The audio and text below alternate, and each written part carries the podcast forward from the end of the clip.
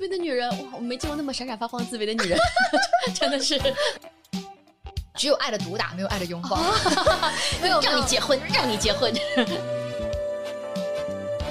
美女为了排遣寂寞，这样做出这样的事情，这是这是我们这一期的标题。所以你当时做这个决定是因为是因为蠢？独家新闻，你快。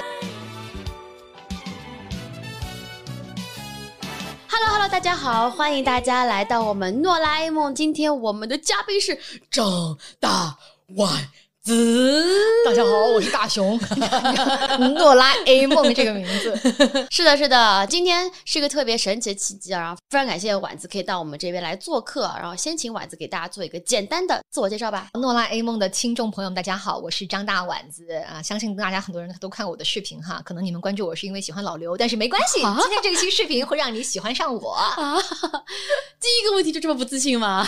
对我就是一个自卑的女人，自卑的女人哇！我没见过那么闪闪发光。自卑的女人 真的是太自卑了呢。你先跟他讲一下吧，就是最近为什么会回国呢？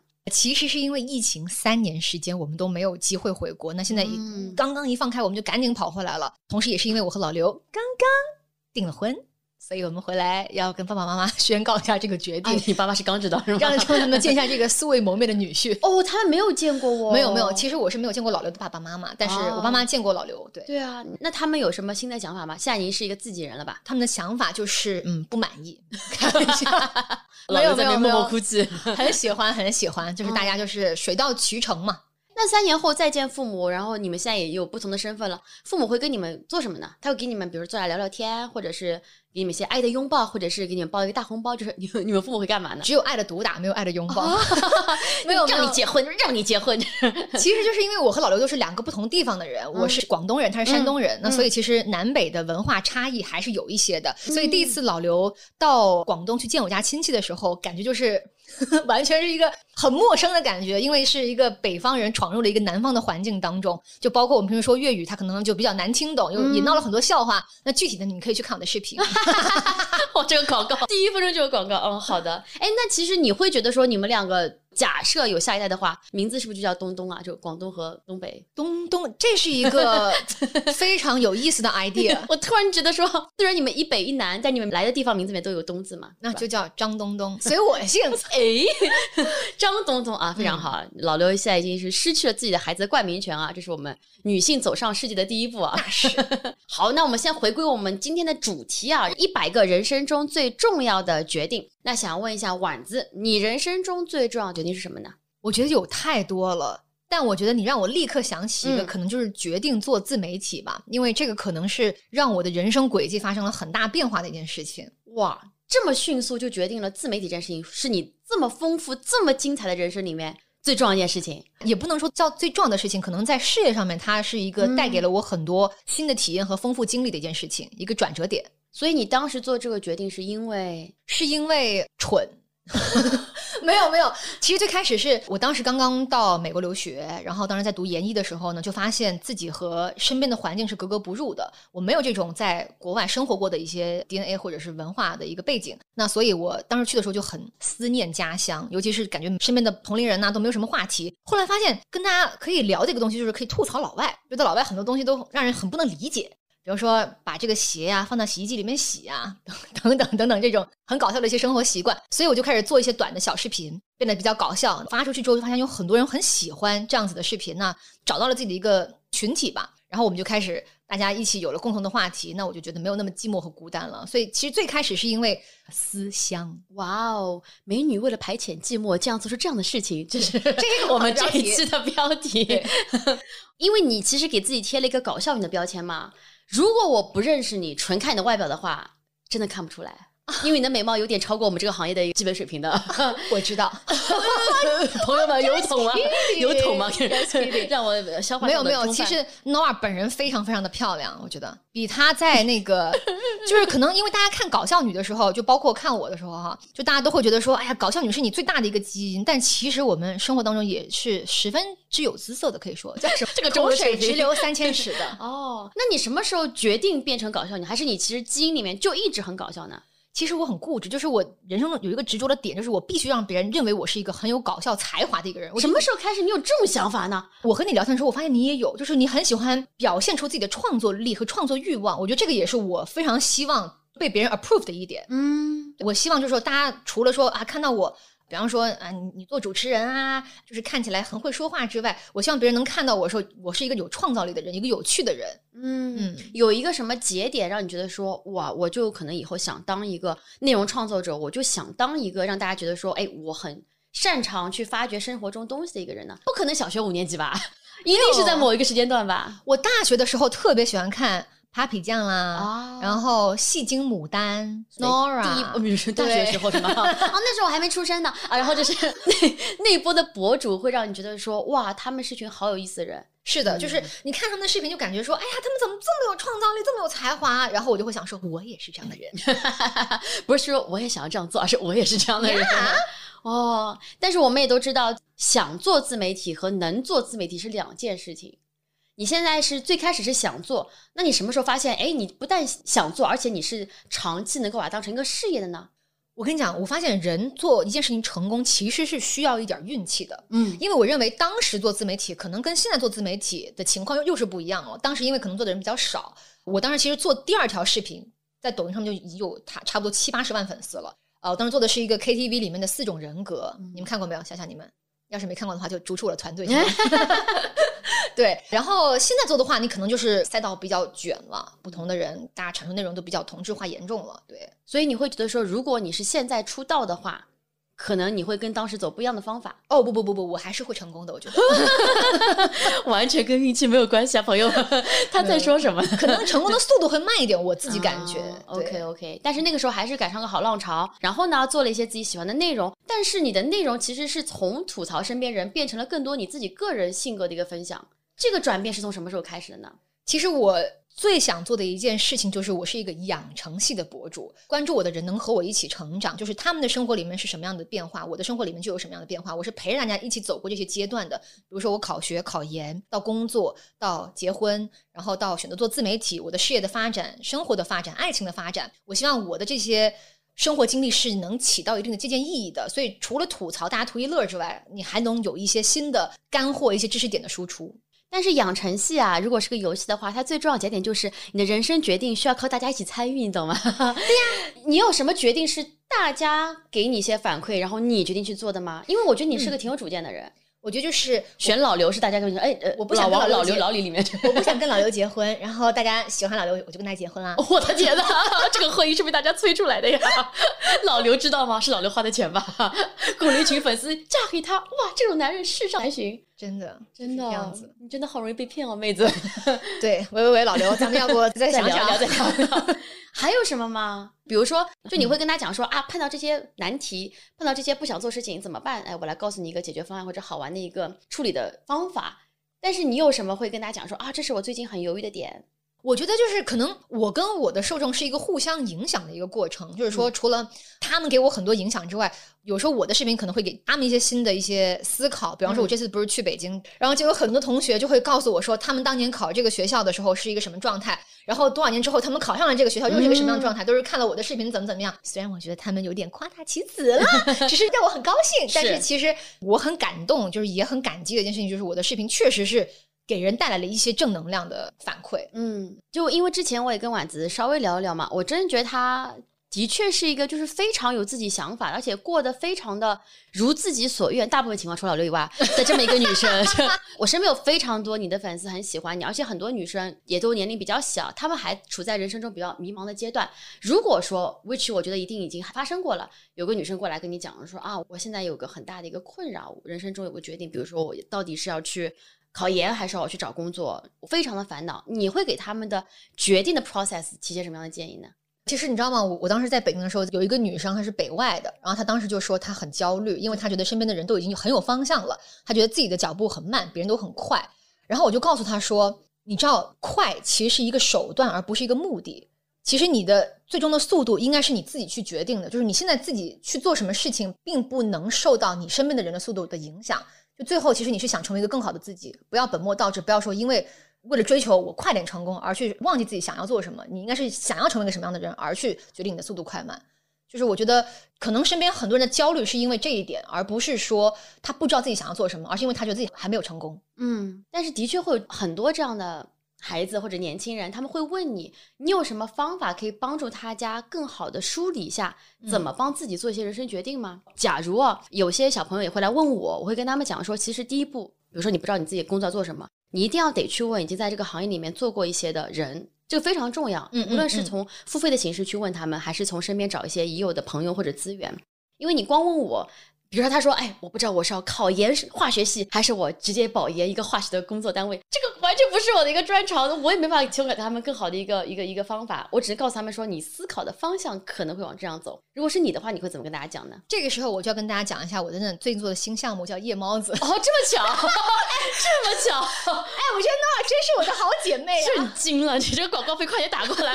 我怎哎呀，我怎么问这种问题啊？真的是哎，你讲的那个就是 exactly 我们在做的事情，震惊，你是不是很无语？很无语，太委屈了。对对对你说的这个非常好，你知道我曾经发过一个视频，比我很多认真做了什么，写了三三天的脚本，拍了三天，然后又剪了三天的那种，就是周期十天的那种视频，还要多点赞和评论的。就是我直接在备忘录写了一个，我说现在有没有人是不知道自己喜欢做什么，不知道自己以后要做什么，不知道自己擅长做什么的？然后下面就是一问三不知，就是都是这样子的人。其实我觉得，我当时也问过我非常崇拜的一位女性，就是天真姐杨天真，她跟我说的是她很喜欢试错。除了说你通过你自己比较熟悉的渠道，无论你是付费还是问身边的朋友，你得去通过这个渠道去了解这个事情之外，你可以通过自己的努力去试错。比方说，他大学的时候打了七八份工，他是读导演系的，但他最后完全没有做这一行。那他就是因为知道自己他去做了制片，去做了导演，他发现自己并不喜欢这个东西，就他的实践出来的结果并不是他以为的那么好。那所以他就一直在选择，最后他发现自己非常擅擅长跟人沟通，就是谈生意啊、谈合同啊，所以他就去做了艺人经纪。这个是他怎么样开始的，所以我觉得就是你不要害怕那个时间成本，你给自己一个期限，比方三个月、六个月，你去把这个事儿试一试。我当时做自媒体也是啊，我不知道自己能不能成功。你说，你说到底谁有这个耐心？哇，我做个两年的视频，哎，你不是必成功？吗？这个啊就是因为我上面有人，只要有，哎呦我的天呐，观音菩萨是吗？对，天天在那拜。对对对对对，就是为什么我说到说到速度，其实就是你不要心急，你需要一些时间去沉淀、去思考。经历是你这个成长路上的勋章，就你不要认为它是一个失败了丢脸的事情。尤其是自媒体的兴起之后，其实经历是一件特别值得拿出来说的事儿，对不对？你做脱口秀，你肯定有这样子的。完全理解。我觉得脱口秀其实又是一个很不一样的一个行业，因为对我们来讲，所有的失败、所有的糟糕、所有的烦恼的事情都是我们的素材。对所以其实自从开始做脱口秀之后，我反而不太害怕这些事情了。因为哪怕我刚刚丸子讲，就是我老公可怕的求婚 经历，我完全都可以拿来讲段子。就是那一刻，我可能会难过一会儿会儿，但更多的还是啊，太棒了，我又有新素材了啊！你们没有我倒霉吧？我要告诉你们。所以我觉得这也是为什么欢迎大家来讲脱口秀、来讲开放麦的这么一个原因。欢迎你来讲啊！这虽然你人生有点顺啊，可以只讲老刘，可以讲老刘啊，只讲老刘啊，吐槽老刘秀啊。那我们再回来讲，就是为什么你会形成这样的性格，我也很好奇。就是我不知道广东的父母是怎么样，就他们会在你的决定当中起很大的作用吗？他们会想去控制你的某些决定吗？哦，我跟你讲，我爸爸妈妈真的是完全 fully support 我的所有决定，从小到大，从小到大，包括我做自媒体，我那个时候正在跟 marketing firm 里面工作，然后是做房地产的。我我在纽约当时就不是刚毕业嘛，父母肯定都希望 expand 找一个好的工作这样子。然后我当时工资也没有很低，就是也是能够 support 我在纽约的生活。但是呢，我就很喜欢做自媒体，然后我也花很多时间去研究啊，去拍东西。我爸爸妈妈就会觉得说：“哎呀，你这个好好笑哦，好有意思哦。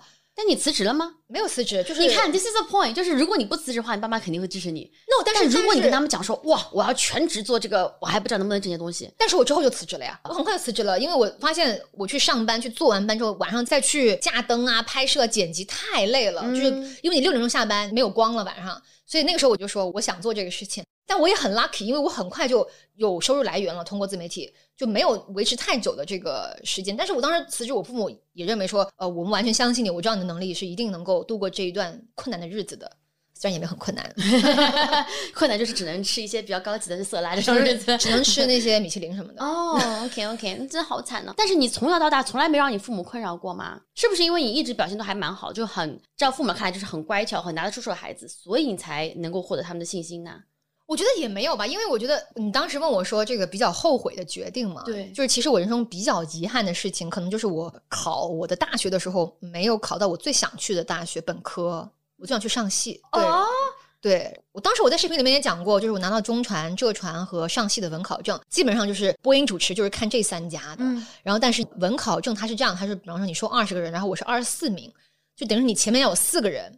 他们可能去中戏、北电、中传、浙传什么的，他们去那些学校学校了，才轮得到你去。那我当时就没有敢报，因为他只能报一所，嗯我就报了浙传最稳的一所，然后我就没有去到上戏。当时但是为什么会让你后悔呢？遗憾呢？我想说，这是遗憾，不是后悔。后悔的是，现在让我选，我可能不一定会选播音主持这个行业。嗯因为我觉得我这个东西，它很大一部分是依靠你的知识的沉淀和积累，而不是去学你要怎么去说话。其实播音主持他培养出来的人，主要是要去电视台输送人才的。而我个人感觉，可能不太适合在体制里面工作。可能如果现在让我选的话，我可能会重新去选择一个不一样的专专业，嗯，可能是什么专业呢？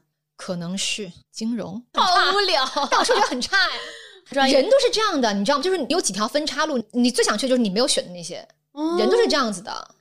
其实，因为我以前的专业是英文嘛，所以我一直在想说，如果我能够在以现在的知识储备量和生活经验，再回到大学那个时候去做决定的话，我会做什么？我可能会去美国读书。我那时候开始讲脱口秀，那会是我唯一一个想要回去改变的事情。但是我觉得最惨的就是 what if，就是因为我们现在的孩子都没有可能十年后的一个工作经验，所以他们现在只能凭着自己非常有限的人生经验。去选择说，我、我要选这个专业，可能对我将来会有一定的影响。这样子，这个反正又是一个话题，就是如何能够选到自己适合的职业道路啊！不给你打广告了啊！又到你这个夜猫子的情况了，这真的是有点太巧合了呢。植入嗯深深的植入，就脑脑海里面挥散不去。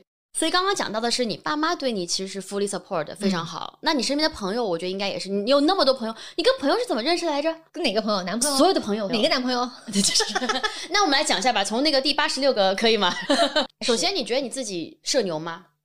我觉得我是一个社牛，从小就社牛。我从小就主持那个什么中小学生文艺汇演，就是哦，所以你觉得主持人其实都会有点特别外向、特别社牛的这么一个我本来就很喜欢跟人说话。我爸就是一个啊特别社牛的人，就是他出去就是所有人都很喜欢跟他交朋友的那种人。那我自己就被我爸培养出这样的性格了，我也非常 enjoy 这个事情。因为你跟不同的人交流，比方说，你看我今天第一次见你，Ashley，就是我们其实没有太多的聊天对，因为 Nora 面平时是一个很高冷的人，你跟他发微信他也不回你的那种。呀。十年后我的助理会给你发信的。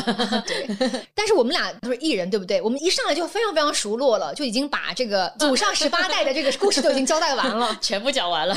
那你是怎么去拓展自己的社交圈、拓展自己的人脉呢？就站在路上等到大家向你这边走来说，我想跟你做朋友，你说好的排队是这样的吗？没错，你说对了。没有任何的参考价值啊。刚才也提到，我是一个斜杠青年，我的这三个身份其实是有 overlap 的。我做自媒体，然后我会有很多机会去采访一些电影的宣发呀，然后我做电影又有很多机会去采访一些电影团队的制片、明星。那我做夜猫子会有很多机会认识一些企业家、投资人。那么所以呢，我这三项的 overlap 就在于我在采访一些 电影宣发的时候，我会说，哎，我是个自媒体人，但其实我也是个制片人。来，您来看一下我的这个名片，看过我做的作品，哦我们有没有合作的机会？以后可不可以留个联系方式？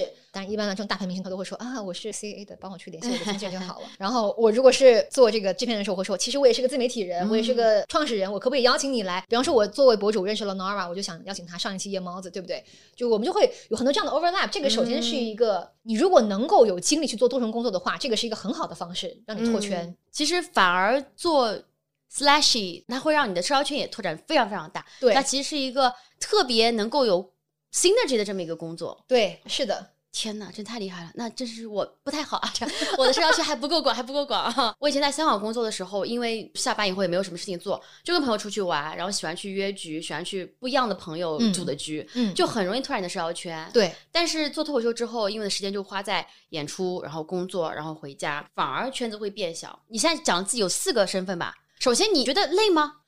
其实有点累，所以我的助理夏夏她经常在那个群里面轰炸我，然后我不回她信息。就是对面这个盯着我们的女人是吗？对，你知道她有多搞笑吗？就是她不是给你发那个工作，就是第一个、第二个、第三个要做什么，哦然后我会发一个说：“大家，我今天发烧了。”他就说：“那你好好休息，这稿子看一下。” 就是立刻那种，你知道吗？就是经常这样，特别好笑。所以你还觉得 OK？反正虽然很累，但是你能够 handle 这四个身份，三个其实现在你再也不想要做 merchandise 有关的事情了。目前不会了。我觉得你好像很快就要开始做一些有的没的。我觉得你是个闲不下来的人。对，就是你有想过会把你的精力主攻某一块吗？或者说这三个身份里面，你觉得时间安排对你来讲是怎么样的？我觉得目前可能比较多的是夜猫子和我的自媒体这一块儿吧，因为像电影我们是 project 制的嘛，其实拍的时候很忙，比方三个月可能就拍一到两个月，然后你第三个月就去跟别人谈合同，谈完了后面就事儿就交给我们团队其他的人去处理了，我就没有太多，我主要是负责前期的，你不需要去找项目吗？因为我其实是 exclusive to 一个公司的，我只能做他们的项目，了解了解对我不是 independent，所以了解了解，所以就是他们有项目的时候你去做，对比较的时间灵活一点。非常灵活，嗯，所以还是自媒体加上你夜猫子这么一个合伙人的身份。那如果说你自媒体或者是夜猫子这样的身份已经占你很多时间的话，那你个人生活它占你时间多吗？你觉得你是个还有时间去 enjoy your personal life 的一个人吗？哦、i enjoy it a lot，真的对。我也想说，看你的照片，好像你也没在工作啊。对，我我就经常见缝插针就就出去玩啊。对啊，我没有时间出去玩，你怎么有时间出去玩的呢？还有时间跟老公一起 date，没有啦，date 那就是大家出去吃个饭，算什么 date 呀？怎么样才算 date 呢？Helicopter，那是城堡，至少城堡起至少跳，城堡。没有没有，就是我觉得我还是一个蛮会放松的人。比方说，我工作一段时间，我我就会需要，比方说两两周的时间，我就会出去玩，出去旅游，去一个新的城市，呃，新的国度，感受一下。因为我觉得，就是你赚钱就是要花呀，对吧？哎，你这种决定都很快吗？就是你这种啊，我决定两周后去什么地方，就立刻订票，立刻走行程。以前我是这样的，但是跟老刘在一起之后就不能了，因为他是一个非常需要 plan 的人。那他 plan 好了，对啊，就是他 plan 了。现在 你也他不需要做决我付钱定，没有。他他他 plan 你付钱，哇，怪不得他找你。所以跟他在一起之后，你的行程也很简单，只要你有时间，你们俩就可以出去玩。我觉得因为之前也我是因为疫情的原因，可能没有太多的机会说去很远的地方玩。现在我可能就相对来说比较自由了。那老刘他可能要上班，那我就不管他了。接下来我就我就要自己出去玩了。我觉得我们好像要聊聊这一趴了。老刘在我们这边的负面这个真的是太多了啊！千万不能让他听这个节目，他很喜欢听你脱口秀呢。真的真的真的，立刻神送到纽约。我跟你讲，你应该 date 过挺多男生吧？哇，这个我真是非常 exclusive，我从来没有跟任何的地方说过。哇，独家新闻是吧？独家新闻，你快这个标题就可以。张大文谈过一百八十段恋爱，没有没有没有，啊！张老师我担保你。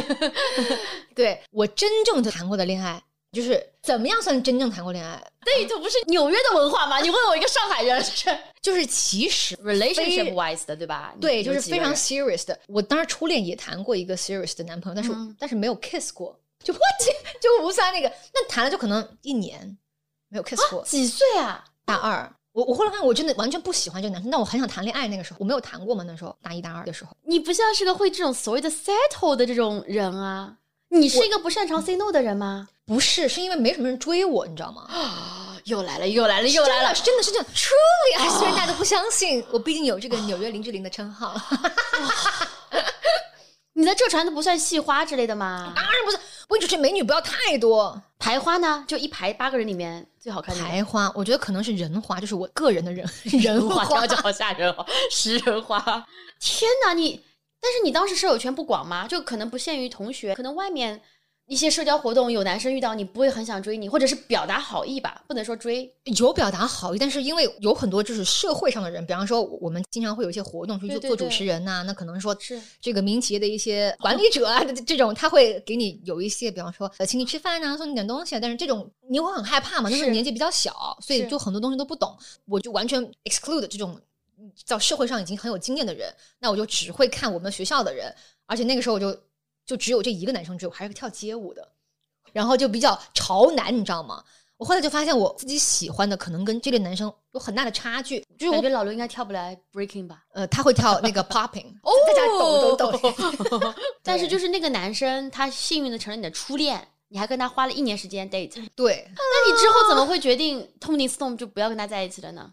毕有很多地方没有没有没有，那时候有很多东西聊不来。我发现你有没有个 trigger point？你决定要分开的？我当时有一个玩的很好的女生朋友，然后呢，这个女生就是比较喜欢跟男生打成一片，他们俩就经常就是自己悄悄的就排除我这种。然后那个时候我没有谈过恋爱，但是我的本性我会觉得不舒服这件事情，但是我也没有说。但是后来我发现他们经常这样做，直到有一天这个男生跟我说，他说。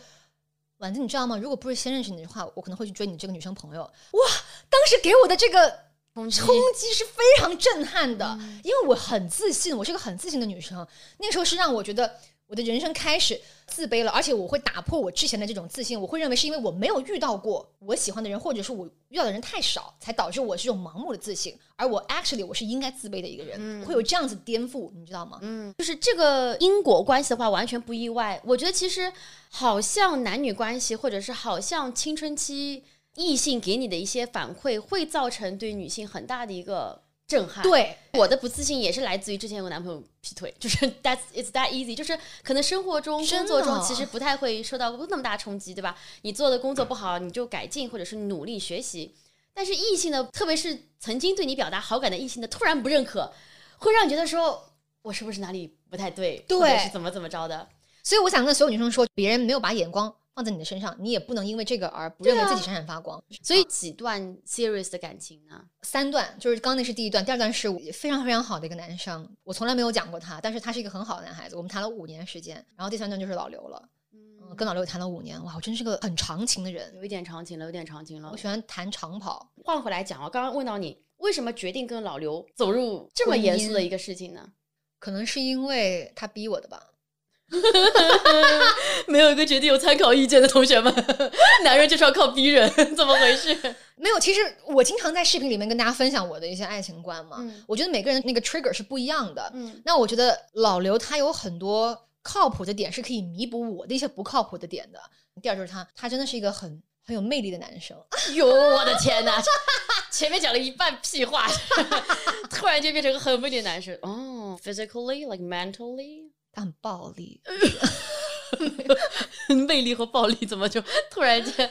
哦，他很尊重女生的意见，暴力和尊重就暴力是开玩笑的嘛？你还真想他那么暴力对我呀？真是靠你的手说，是不是想要跟我亲一下这样的？我喜欢。Would you like to kiss me with a handcuff? Yes。我喜欢温柔挂的，不喜欢暴力挂的。你喜欢吗？你喜欢暴力还是温柔？我感觉你可能都喜欢吧，听起来是很真诚的这种讲法。所以其实我能不能这样讲？我听下来，结论就是感觉，因为我感觉你的第二段那个很好男生，他也一定有些地方跟你互补，他一定有自己的魅力，可是你没有决定跟他走到最后。我们可能当时对于人生的规划有些不一样，因为我当时出国读研嘛，然后他要在国内工作了，那我们其实异国恋了两年之后，发现 so hard，就是很难去跨越那个时间和距离的一些错乱，空间的错乱，对，所以就没有再。继续了，可是你接下来会在国内待很多时间，然后可能会跟老刘有半年的这么一种异地恋，然后这个新的旧情复燃，跟前面那个是哇，好幸福啊！老刘，I'm sorry，I love you so much。老刘在那边拼命的打喷嚏。对，你是会建议大家多 date 的吗？还是 be cautious？我觉得所有的事情都要去试错，尤其是现在的很多女孩子，因为以前我们的教育是说女孩子就是要。非常珍贵，非常要矜持，不能够多跟男生接触。你需要最好是有限的数量的的去 date。但是其实我觉得，在你不影响你事业的情况下，身体健康的情况下，你其实是 可以多去跟不同的男生接触，因为这样是有助于去帮你 shape 你的爱情观的。这个非常非常重要，因为你在未来人生的长河当中，如果你真的要 secure 你一段很长、很持久、一个好的人，能够跟你携手相伴一生的人，其实你是需要去排除很多备选项的。而这个是需要通过你自己去努力去试错的，所以试错其实真的就是你人生中一个非常重要的座右铭。无论什么事情都想要试错，就是我试错还是不够多啊？真的吗？你有试错吗？Date 的人数，快点告诉我一下，快点告诉我一下。你这个性格追过男生吗？不好意思，我没有。啊，这种女人好意外。我觉得你的性格是那种，哎，老娘喜欢你，跟老娘滚过来这种样子的人。怎么讲呢？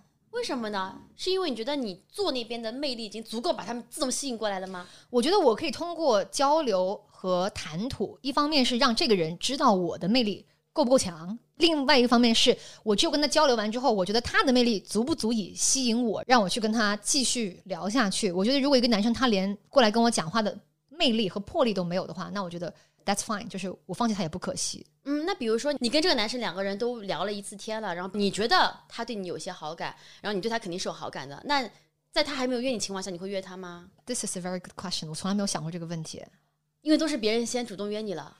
因为我和老刘，你知道吗？其实我当时是我先看到老刘的。我觉得他很帅，然后呢？然后呢？我当时就跟我身边的朋友说：“我说哇，这那男生好帅！我就想在这什么都没有收获，那讲座好无聊。我说我现在就要去跟他说话，算了算了，还是不去，我要走了。就是那种就好像选餐厅一样。那那你觉得他是你的 crush 吗？当时我觉得是啊，还好还好，老刘还是个 crush，没有，就是就是 crush 的感觉，就是我只是 physically 被他吸引了，哦就是我还没有跟他深入的聊过，但聊过之后，一般这个人他都会过来邀请我吃饭什么的，不好意思。这个对话真的是聊不下去。哎呀，今天有没有什么黑料可以挖一挖的？这挖了半天都是这种东西。剪掉，剪掉，剪掉。然后就我的朋友就会说：“哎呀，哥们儿，来，那个你是什么学校毕业？你是来啊你找什么工作？朋友帮你去做了这么一个对 wingman 这种感觉，做僚机就叫做对，好幸福啊！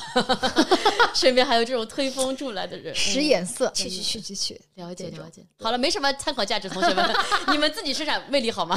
不行的话，找一个 wingman。其实这个话题也是我一直想跟我的受众聊的，就是说你要不要迈出第一步去主动跟男生搭讪啊？我认为是这样子，看你个人的承受能力，因为有很多女生她会认为说我是牵动性的人，我输了，那我在后面的关系里面就会有一种处于下风的状态。如果你是一个会因为先去搭讪而有这样心态的人，那你就不要去搭讪。如果说你跟男生已经聊天了，你们已经彼此等于施展过一些魅力，或者体验过一些自己的谈吐或者是一些想法之后，如果你觉得想要等这个男生对你有意思在第一步的话，完全 OK。嗯但是好多好多时候，可能如果你不主动去先跟他打个招呼，或者你们先开始聊的话，对方其实他一个是可能，如果真的是个非常教养好男生，他可能就不好意思打扰你，对吧？对，第二种的话，就是他可能没看到你，比如说他如果是在一个非常多人的场合，可能你不是那种外貌上，比如说像我这样的平凡的女子啊，不像你这种那么 shiny shiny 的你这种。这么好看还平凡，我们一定要讲话才可以吸引人，就是我一定要哎，大家看我这边啊，然后就可能大家会看过来。spotlight。在这种情况下的话，我觉得女生们，如果你有自己比较喜欢男生的话，还是要第一步，因为你要先至少让他知道你是个怎么样的人。Right, right, right, that's true。呃，对，你要去施展你的魅力，我觉得这个非常重要。是的，是的，对对对，这个对这个还是要白这个就看你自己吧，因为现在好多人在一起都不表白的。对对对对，我身边好多人就是默默的在一起，然后就顺水成章，然后那个没什么的。那你会不会觉得就是现在的女孩子们，这个我其实之前没有跟丸子讲啊，但我最近特别想聊，就最近可能爆出的一些文化界人士的性骚扰案件，你可能也看到了。看到了。对我其实特别想聊的就是，比如说你在你成长的环境当中，有没有遇到过一些就是令人不舒服的，来自男性的，无论是语言或者肢体上的一些骚扰，你有遇到过吗？有非常多，尤其是什么，就是我在代表我们公司作为制片人去跟不同的公司去聊项目的时候，因为我可能是一个比较年龄稍小，然后呢比较年轻的女性，那大家可能就不会 take me seriously。然后你跟他们聊的时候，他们对你的那种眼神、那种肢体接触，就是能让你感觉到他们并不认为你是跟他们是一个平等的。就我曾经是我跟一个非常非常大的一个一个公司，名字我就不说了，你就可以去想 Netflix、HBO、什么 Amazon、什么 Apple TV 这这几家的的其中的一个。我在跟他们的这个制片部的老大聊的时候，我当时是约了 appointment 去到他的办公室，是非常 serious，我还准备了很多资料什么什么的。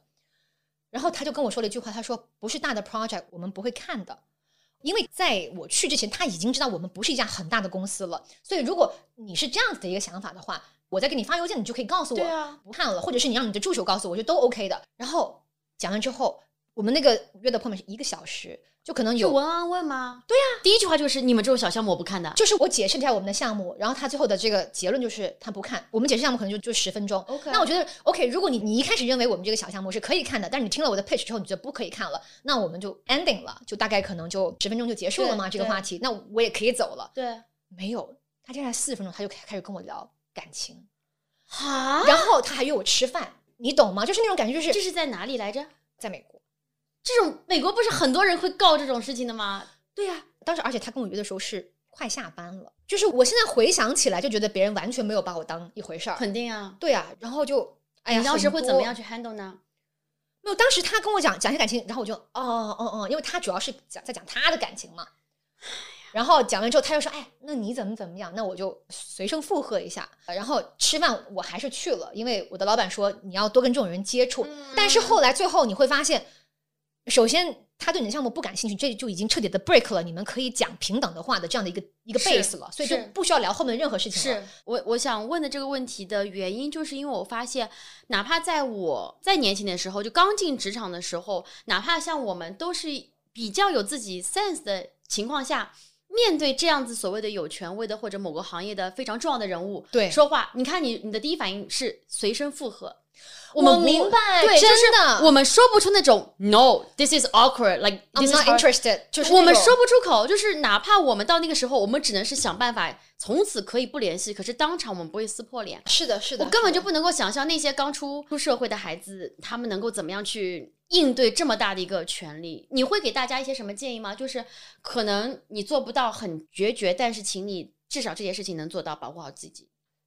我自己个人感觉，这个首先肯定是需要时间的累积，你去、你去哦培养这样子的一些勇气，然后这个个东西要从什么地方开始？不仅仅是对男性，也是对你身边一些你认为让你不舒服的事情，你有勇气去说不好意思，我不愿意。就包括说一些加班的时候，包括说一些同事跟你开一些非常不合理的玩笑的时候，我们可以就去锻炼自己这种让别人知道我们的感受。之前我也说过，我妈妈其实一个非常强势的人，然后我就认为她和传统的妈妈不一样，她很不温柔。我觉得她就是我们在一堆亲戚吃饭的时候，她是一个非常 comfortable 去说她不舒服的人。有人抽烟，然后当时有小孩在场，他认为说大人应该去不能让小孩吸二手烟，你就应该有这个自觉，不去做这个事情。他讲的第一次，那人还是抽；第二次还是抽；第三次他直接放下筷子，他就她就走，他就生气。我小时候我会觉得哇，我妈妈怎么能这样让别人这么的不舒服，很尴尬。但后来我妈就说，温柔是女人最大的陷阱，让女人温柔，而不能真实承认自己的感受才是你的失败。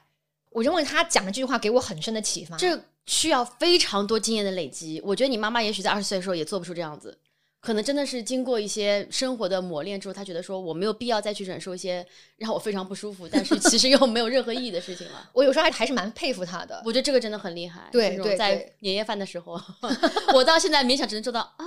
现在讲脱口秀不太合适吧，奶奶？这个能不能现在就不要讲了？晚点单独讲给你听，可以吗？这已经是我能做到在你耳边跟你 whisper，对，跟奶奶讲个段子。还有一点，我觉得是一个很大的 trap，就是很多人会说碰到的才叫性骚扰，嗯，口头上随便讲两个段子不算。作为一个所谓的搞笑女，会有人跟你开一些很不适合的玩笑吗？我觉得可能初高中的时候会有吧。你啊，那么小就有人跟你开黄色玩笑年纪轻轻的那种小男生啊，因为女生那时候发育嘛，对吧？很多呀，以前那些女生穿 bra 什么的，他们就会说：“哎，你这个是飞机场变什么？”哦，OK 呃 OK，对对，变小山包啊什么的这种哦，就很多这种啊。以以前小时候，哦我觉得首先其实这个东西性教育要对男生起到规范作用，在场男生都都听到了，虽然只有一位。都不敢看过来的一个，默默看镜头。对，就是这个东西，其实讲到底，女生再怎么不介意，再再怎么心胸豁达，再怎么去禁止，再怎么去翻脸，她最后的落点就是男生他应该有有这个自觉，不去和责任感，不去做这个东西。如果被开玩笑是你妈妈，是你的奶奶，是你的外婆，是你的女儿，你会做做什么感想？对不对？所以其实我们落脚点不是我们女生做什么，还是教育身边男人不能做什么事情。对，如果你有个儿子的话，这是一个很好时间，可以为女性做贡献了。各位妈妈们，如果你们有孩子啊，特别是在那个三十岁以下的儿子啊，都可以教育一下。我觉得都都有很长的路可以走一下。非常是的。这个真的是我最近特别闷在胸口的嗯一个事情，就是因为觉得我现在都做不到，那我真的是希望能够提到一点点的建议，可以让大家做得到的。一定要 say no，可以是软弱的 say no，就是走离开，但是千万不要僵在那边，否则可能会遇到一些更加多的一些。不舒服的东西，甚至可能会遇到一些被犯罪而不自知，对你整个人可能身心都会有一些伤害。这是我们最不想见到的，就是善良女生因为一时的不好意思、一时的脸皮薄而遭受到一辈子心理上的一个创伤。对，希望大家可以勇敢的站起来啊！然后如果说心里面难过的话，就来看我们俩的视频好不好？可以看看张大丸子非常呃幸福的和老刘的生活，说不出幸福两个字了，或者来看我脱口秀都可以啊啊！然后我们就要问到最后两个非常重要的问题了。首先倒数第二个问题是，因为你已经经历非常丰富了，且你做了非常多不同职业，认识非常多不同人，但是人生中还有什么事情在未来的五到十年内可能会做的？我很想做一个 entrepreneur，这是我刚才讲的。你已经是了，我觉得。I mean successful one。哎呦我的天哪！你的定义是什么？哪里敲钟？你告诉我。呃，纽交所吧。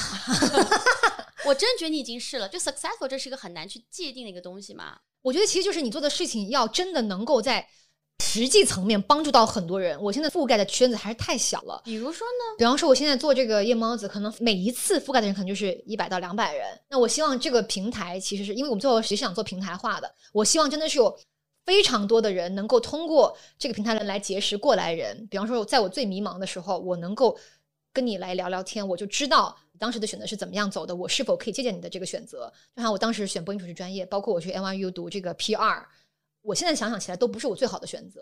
我当时如果有认识这样子的人，他可以给我一些意见的话，我可能就 like a a huge different life changing decision，就是这样子。那这是一个很伟大的梦想啊！所以你完全没有尝试过，但想做的是一个成功的 entrepreneur。还有什么小一丢丢的，但是你没有尝试过事情吗？随便讲，比如说和鲨鱼游泳啊，有点太土了。这个哦，就是那种和袋鼠奔跑啦，这种 都可以。比如说，我随便讲那个讲脱口秀，对不对？也可以。我很想讲脱口秀，你知道，在纽约有那种自己做脱口秀的那种班子。对呀，纽约是喜剧的天堂啊！我去年的时候有一个广告找的我，然后他就说让我挑战一个我没做过的事情，就是街访。我去做了一次街访，我觉得 so fun。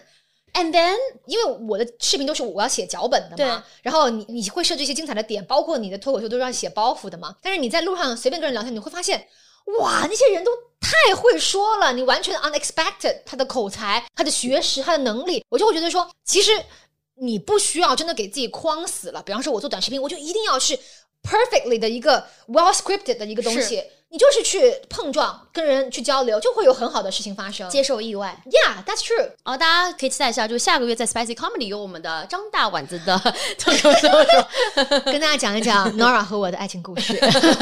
很想听吧？录到现在就没有老刘这个人了，酷酷酷。然后最后这个问题呢，就是我们惯例的一个极限二选一啊。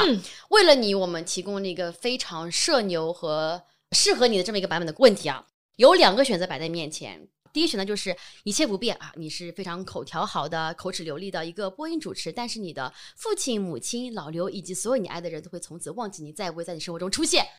第二种情况就是一切如常，只是你丧失了所有语言能力，无法再和任何人用语言沟通，但身边的人还是爱你，你还是你。这种情况下，你觉得可以手语吗？可以啊，可以啊。但你这么多话，你手语你要累死好吗？I think 我会选择做一个主持人。因为我没有尝试，其实我现在不算是一个严格意义上面的电视台主持人，我也想试一下，如果我真的开设一档节目，我的能力能让大家有多喜欢这个节目？OK，所以那种生活生活的话，就会离开所有现在爱的人，OK 的。哦，要离开所有爱的人啊？对呀，就现在这个，你爸爸妈妈、老刘还有十个最重要的朋友啊。那我能赚钱吗？可以啊。那这样子的话，极限二选一就是最 uncomfortable 的两个 situation，主要是看就是你对生活的 preference。哦，嗯，so hard。我就需要加菲说这句话，哇，这是我人生中最舒服的时候。第二个选择就是他们还是会依然爱我，什么都不变，那就后者呗，那就不能沟通呗。那我当然还是要大家跟我在一起，那是我努力维持了这么久的一些朋友圈，然后我身边这么多爱我的人，主要是我也很爱他们，他们是我生活的意义所在。嗯那我觉得我虽然不能做自媒体了，或者也也不能说话，但是我可以去做一些其他的事情，也是我可以发掘一些其他自己的能力，也也是 OK 的呀。我觉得。好，那非常高兴今天跟婉子聊了这么多神奇的故事啊！那最后也是希望婉子能够给我们的诺啦 A 梦的观众朋友们最后一句祝福和留言吧。嗯，我觉得人生不是赛道，是旷野。希望所有喜欢 Nora 和喜欢婉子的朋友们都能够找到自己所爱，然后成为自己想成为的人。哇，最后怎么这么正能量？就是没有想到呢。不过这就是我们诺莱蒙的魅力之处啦。我们总是能够在嘉宾身上找到搞笑和搞怪和正经的一面啊。最后再次感谢丸子，那我们下次再见吧。谢谢，